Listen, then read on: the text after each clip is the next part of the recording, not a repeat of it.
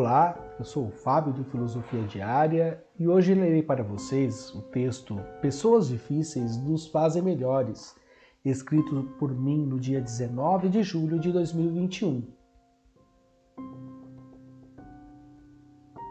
Você pode acompanhar esse texto na íntegra em nosso site filosofiadiaria.com.br. Pessoas difíceis nos fazem melhores.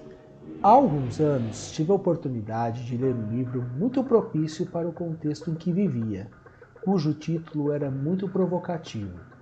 Quanto pior a pessoa com quem você convive, melhor para você, do padre Alir Sajanioto.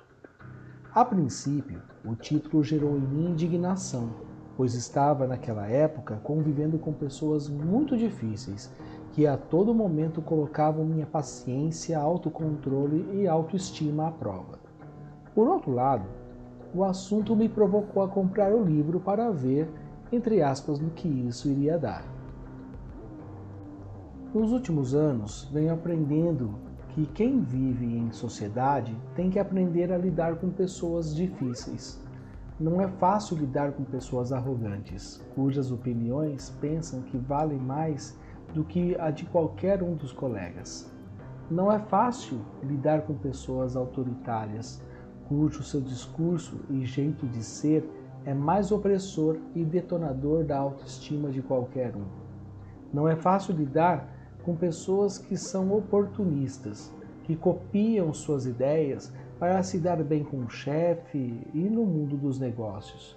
Não é fácil lidar com pessoas que em happy hours começam a discutir assuntos como política, religião e sociedade como se fossem donos da verdade, com suas visões intolerantes e fechadas a ouvir a opinião do diferente. Aliás, para esses últimos, uma palavra de Santo Tomás de Aquino tem muito a nos ensinar. Tenho medo de um homem de um livro só. Em outras palavras, Devemos ter medo de pessoas que seguem apenas uma linha de pensamento de maneira dogmática, impositiva e fechada apenas em suas convicções e sua própria ignorância. No entanto, mesmo com toda a crítica que tenhamos para com aqueles que são difíceis de lidar no dia a dia, não podemos negar que estes mesmos nos oferecem uma ótima oportunidade de crescimento intrapessoal. Pessoas difíceis apertam nossos botões, nos tiram do sério, podem despertar em nós os piores sentimentos que continuam sendo os dos nossos sentimentos. A relação intrapessoal pressupõe um mergulho em nossa interioridade, sendo a capacidade de reconhecer nossos sentimentos, nossas emoções. É a capacidade que se tem de olhar para dentro de si. Pela relação intrapessoal, somos capazes de nos autorrespeitar, autoestimar e dar a devida manutenção à nossa autoimagem, sendo essa tão importante para o nosso dia a dia, pois, por vezes, gastamos muita energia construindo relações de fachada com o objetivo de sermos aceitos e acolhidos pelos outros. Lidar com o outro não é uma tarefa fácil. Nas palavras de Jean-Paul Sartre, o inferno são os outros. E por quê? Porque é pelo olhar do outro que reconhecemos nossa interioridade.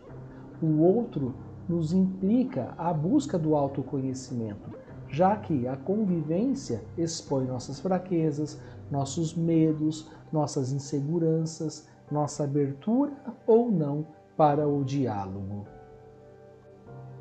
Nas palavras do filósofo empirista que elevou a percepção sensível dos cinco sentidos para o conhecimento das coisas, Berkeley, ser é ser percebido e é o outro quem gera em nós a percepção de nós mesmos.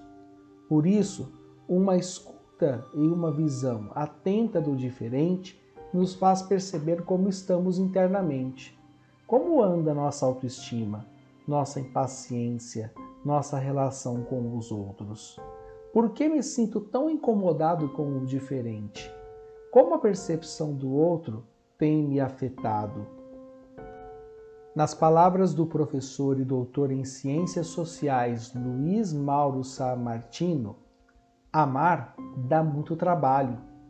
Uma das tarefas mais difíceis da nossa atual sociedade é saber amar. O amor é uma relação interpessoal que significa construir vínculos, construir relações e isso demanda tempo e percepção do outro. Um saudoso amigo, Padre Herculano Vaz, dizia: é preciso gastar tempo com o outro.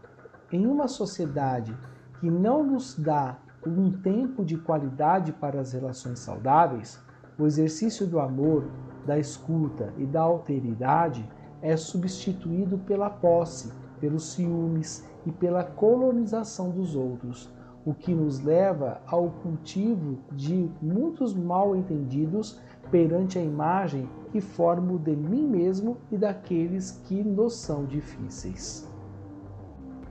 Por fim, fico pensando em uma das reflexões do livro mencionado no início do texto. E quando me deparo com aqueles com quem convivo e que me são desafiadores, me vem o seguinte pensamento: se essas pessoas são tão difíceis para mim, imagine o quanto elas devem ser difíceis com elas mesmas. Por isso, o exercício do perdão consiste em duas vias: o autoconhecimento sobre a minha dimensão intrapessoal diante dos sentimentos que o outro me provoca e a capacidade de acolher o mistério e a história que essas pessoas tiveram para que elas se tornassem tão duras consigo mesmas com os outros. Amar dá trabalho. Se você gostou do texto, acesse filosofiadiaria.com.br e nos acompanhe nas mídias sociais. Temos pensamentos, reflexões todos os dias para você, escrito por um grupo de filósofos comprometidos em te ajudar a questionar o mundo para uma vida mais leve, livre e feliz. Um abraço e até a próxima!